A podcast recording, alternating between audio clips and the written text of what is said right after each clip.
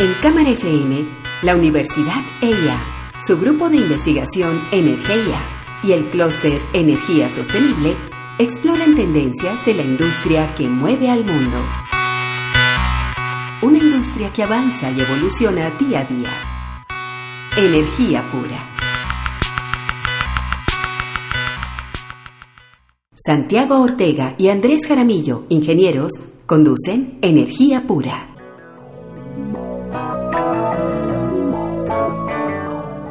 La semana pasada, el clúster de energía sostenible y el grupo Energía organizaron un evento para hablar de hidrógeno, esta gran promesa energética y esta última frontera. Sin embargo, nosotros en Colombia todavía no hemos visto aplicaciones reales del hidrógeno. Entonces, ahora la pregunta, Andrés, ¿por qué hay que hablar del hidrógeno hoy en día? Sí, Santiago, eso es una muy buena pregunta porque nosotros, y justamente en este programa que evaluamos tantas opciones para el abastecimiento energético, pues hemos hablado mucho de las nuevas fuentes renovables no convencionales, los recursos energéticos distribuidos, las baterías, la digitalización, etcétera. Pero hay una cantidad de fuentes energéticas, digamos, experimentales, aunque como veremos más adelante, el hidrógeno ya no es una tecnología necesariamente experimental, es decir, no, no está por allá un profesor en un laboratorio desconocido mezclando cositas o conectando cosas. Hay una serie de tecnologías emergentes, como dices, de última frontera, y el hidrógeno es una de esas que ha venido teniendo un desarrollo desde hace muchos años. Y, y, lo decíamos en estos días,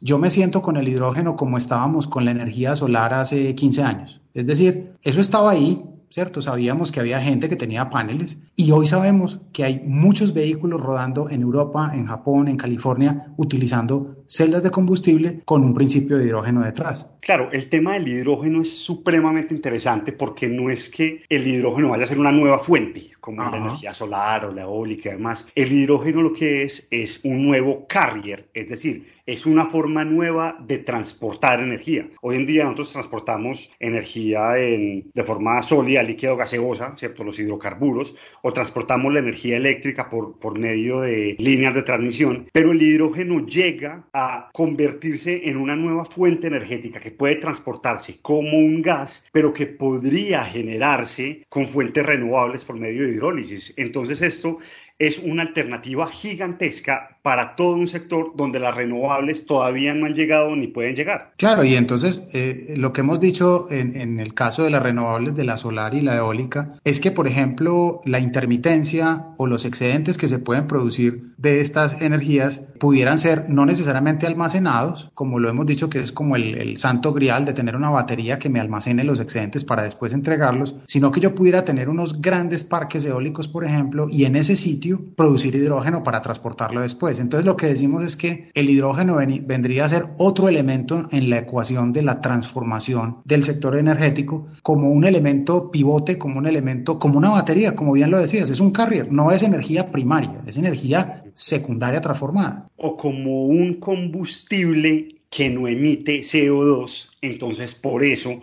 digamos, no contribuye al cambio climático. Y eso sería lo que, lo que llaman los americanos un game changer.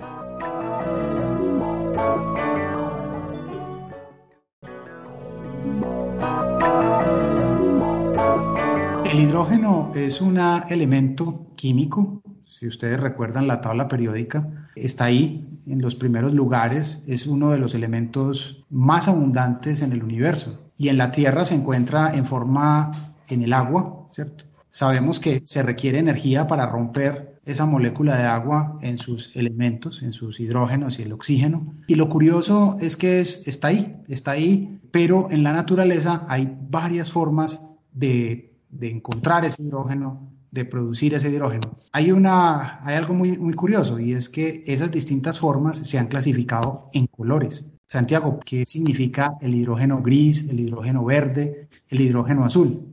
Recuerden que el hidrógeno no es una fuente de energía. El hidrógeno lo que es es un carrier o es algo que sirve para transformar energía. Entonces, uno de donde se genera el hidrógeno, ahí es donde viene el nombre pues de, de, de los colores, ¿cierto? ¿De dónde viene? El hidrógeno está presente en el agua, pero el hidrógeno también está presente en los hidrocarburos, ¿cierto? Un hidrocarburo como el gas natural, como el carbón, son cadenas de, de carbonos e hidrógenos que se terminan separando. Entonces tenemos tres tipos de hidrógenos principales. El hidrógeno gris es el que se hace a partir de gasificación del carbón, ¿cierto? Que digamos es un proceso muy intensivo en energía, bastante sucio en términos de emisiones y demás. Tenemos un hidrógeno que es el hidrógeno azul, que se hace también a partir de gas natural y de yacimientos de gas natural, que si bien tiene unas emisiones son menores que las del hidrógeno gris, pero tenemos otro que puede ser verdaderamente interesante, que es el hidrógeno verde, que es el que se hace a partir de agua y de electricidad. Entonces, por eso las, las fuentes de energía renovables se vuelven una cosa bien interesante, porque uno necesita una cantidad de energía eléctrica muy grande para pasarla por un tanque de agua que efectivamente se separe el hidrógeno del oxígeno. Esto, digamos, es una simplificación de un proceso químico, digamos, un poco más complejo, pero el mensaje es que este hidrógeno verde se hace a partir de agua y de fuentes renovables, o sea que sería cero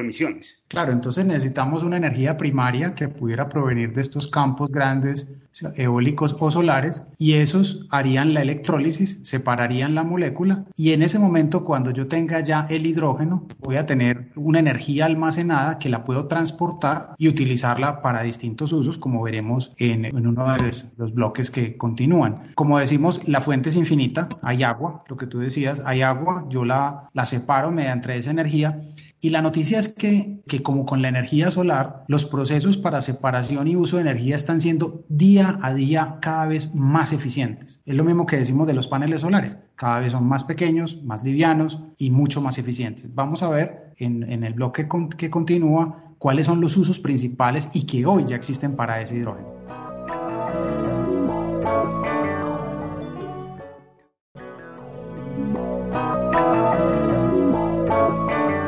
Una propiedad interesante del hidrógeno y con todos los desarrollos que se han hecho es que puede ser utilizado en múltiples aplicaciones. Es un combustible que una vez ya logré tenerlo almacenado, puedo aplicarlo en diversos usos. Por ejemplo, yo puedo utilizar el hidrógeno como una fuente de calor industrial para combustión directa en calderas, en motores, en bombas de calor. Puedo utilizarlo para calentar o enfriar edificaciones como combustible de procesos de enfriamiento y calentamiento. Puedo obtener un gas de síntesis, es decir, yo puedo producir con el hidrógeno un gas metano que es 100% renovable y que además tiene una captura de CO2 adicional, puedo utilizar, puedo derivar otros combustibles líquidos que se utilicen para, para cualquier proceso industrial y digamos que esos no son los únicos usos. Santiago también tiene usos complementarios y usos finales, además de ser un combustible para quemarlo. ¿Qué otros usos identificamos? Claro, pues hay unos usos bien interesantes y que son, digamos, más cercanos a los temas que hemos tratado. El primero es el almacenamiento de energía. El, hidrógeno puede ya sea generarse a partir de fuentes renovables, almacenarse y sea o posteriormente quemarse para generar energía o ponerse en celdas que también de, eh, generen energía eléctrica. Uno de los usos más importantes y, más interesantes del tema de movilidad. En, algún punto hubo una pelea entre, digamos, los vehículos particulares, hidrógenos o, o, eléctricos. En los últimos 10 o 15 años veíamos que eso estaba pasando. Finalmente vemos que los vehículos urbanos, como buses y carros, probablemente vayan a ser eléctricos, es una cosa mucho más predominante, pero para el transporte pesado, es decir, camiones, trenes, barcos y probablemente para el transporte aéreo que no pueden, que técnicamente son muy difíciles de resolver con baterías. El hidrógeno las celdas de hidrógeno es una forma muy interesante de darle autonomía a todas estas, estas fuentes de transporte para convertirlos en transporte limpio. Al fin y al cabo lo que nos interesa es, es reducir emisiones. Otra cosa que se puede hacer con, con el hidrógeno que termina apoyando todos los temas de transición es que en los gasoductos se pueden mezclar hidrógeno con el gas natural y eso también sirve para hacer la misma combustión, incluso para mejorar la combustión de acuerdo a la relación que se tenga. Entonces es una forma de empezar a transformar también ese mundo fósil. Y por último, pues el hidrógeno sigue siendo un insumo industrial que se puede utilizar para cualquier cantidad de procesos industriales como amonía, como, como procesos de metalurgia, como procesos de acero, en algunos procesos de gases, que tener ese hidrógeno puro listo ahí para usarse de fuentes renovables sería una forma de descarbonizar la industria.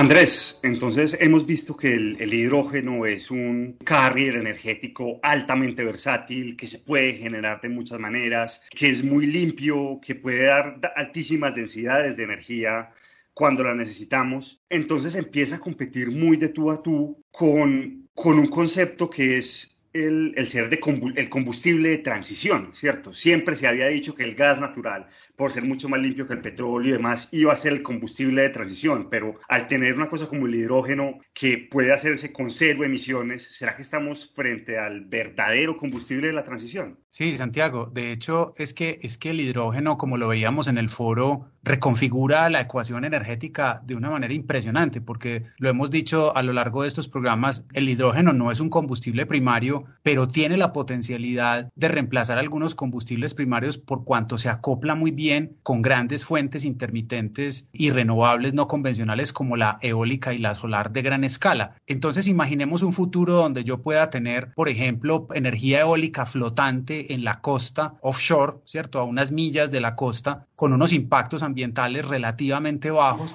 producir en ese momento el hidrógeno con esos excedentes de energía y luego reinyectarlos de alguna manera. Yo lo puedo meter en un barco y, exportarlo o lo podría traer a la costa e inyectarlo en tuberías de gas. Entonces es como traer a un juego a un jugador que nadie estaba viendo y que reconfigura completamente el juego. Claro, incluso los sectores eléctricos podríamos apoyarnos en el hidrógeno para tener sectores cero emisiones. Hoy en Colombia nosotros tenemos centrales hidro que durante la época del niño tiene que entrar a las centrales En un primer futuro pensábamos que de pronto con mucha energía solar y eólica, de pronto las hidros grandes se podían convertir en esta batería, pero ¿qué pasaría si nosotros podemos convertir al hidrógeno como la verdadera batería o como el verdadero respaldo del sistema? Ahí sí definitivamente podríamos sacar al, al petróleo y a los combustibles fósiles de la ecuación sin perder confiabilidad, que es lo que ha preocupado al sector eléctrico desde siempre. Claro, es que el sector eléctrico tiene esa, esa garantía de suministro como su gran meta y si nosotros entonces, y, lo que pasa es que lo que está en este momento en la ecuación es el tema de las emisiones y, el cambio climático y la resiliencia. Son las grandes preocupaciones, digamos, del ministro hoy, como le preguntábamos en algún momento que qué era lo que no lo dejaba dormir. Y esa es una de las grandes preocupaciones, cómo llevarle energía a los colombianos, energía verde, pero energía confiable y energía, digamos, de un costo aceptable. Entonces, el hidrógeno entra a ser una opción muy interesante para poder realmente resolver esas grandes obsesiones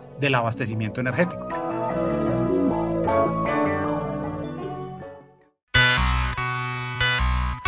En Cámara FM, la Universidad EIA, su grupo de investigación Energía y el clúster Energía Sostenible exploran tendencias de la industria que mueve al mundo. Una industria que avanza y evoluciona día a día. Energía pura.